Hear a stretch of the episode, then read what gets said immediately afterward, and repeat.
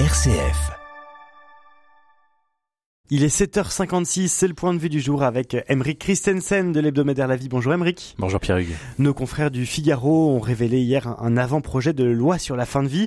Le texte, euh, plusieurs fois repoussé, est attendu en février.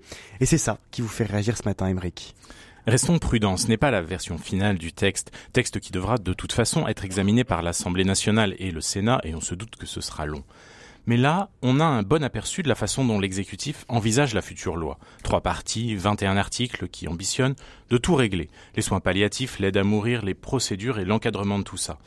On ne cesse de nous le répéter, le gouvernement cherche un nouveau modèle français de la fin de vie. Dommage pour l'ancien modèle, celui qu'aucune volonté politique ne s'est donné les moyens d'appliquer vraiment depuis 20 ans, la loi Leonetti. Sur ce plan, l'avant-projet de loi continue d'empiler les vœux pieux, développer les soins palliatifs, pardon, les soins d'accompagnement, accompagnement vers quoi à votre avis, mais sans se donner les moyens que tout le monde y ait enfin accès. Pas surprenant, mais tellement désespérant. Et du côté du point sensible de la future loi, la question de l'euthanasie, que dit le texte? S'il faut résumer à gros traits, c'est une loi qui instaure le suicide assisté. Sauf que le texte récuse l'expression et lui préfère la formule aide à mourir. Et comme le législateur anticipe les questions du type oui, mais comment faire si une personne ne peut pas prendre elle-même le produit prescrit, eh bien il prévoit d'emblée une exception d'euthanasie, là encore sans vouloir employer le mot dans la loi. C'est-à-dire que la substance létale pourra être administrée par un soignant ou même par un proche, allez, et tant pis pour l'encadrement ou les contrôles. En résumé, parce que c'est quand même dur à suivre. On est une fois encore face au pire du principe du en même temps.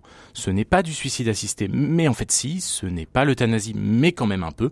Alors si ça peut aider le gouvernement, moi je propose qu'on résume tout ça sous une formule, aide au suicide très très assisté. Mais n'est-ce pas compréhensible de rechercher une forme d'équilibre sur un texte aussi sensible? Bien sûr, et on comprend qu'il y a ici une volonté de ménager les demandes militantes et les réserves d'une large part des soignants.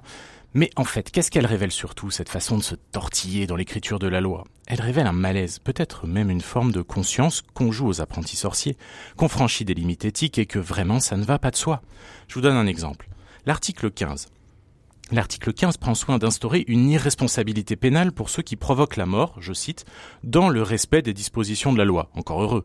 L'exposé des motifs prend soin de préciser que cette affirmation, je cite encore, n'est pas juridiquement nécessaire. Mais bon, quand même, comme on sent bien qu'on crée plus ou moins un cadre de meurtre légal, on préfère insister un peu.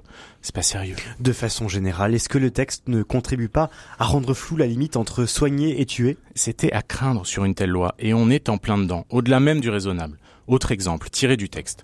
Que faire si un incident devait se produire lors d'une aide à mourir? C'est simple. On procéderait alors à un secourisme à l'envers. L'expression est noir sur blanc dans l'exposé des motifs. Alors, c'est quoi le secourisme à l'envers? C'est s'assurer que la mort ait bien lieu et au plus vite. En français, on disait jusqu'ici achever quelqu'un. Demain, ce serait considéré comme du secourisme à l'envers. Donc, le corps médical devrait apprécier cette notion particulièrement innovante. Devant un tel flou, il ne reste qu'à espérer une chose, qu'Emmanuel Macron demande à ses ministres de revoir leur copie de fond en comble, ou renonce à cette fuite en avant. Hélas, sa passion pour les grands écarts et son besoin actuel de donner des gages sur sa gauche ne poussent pas vraiment à l'optimisme.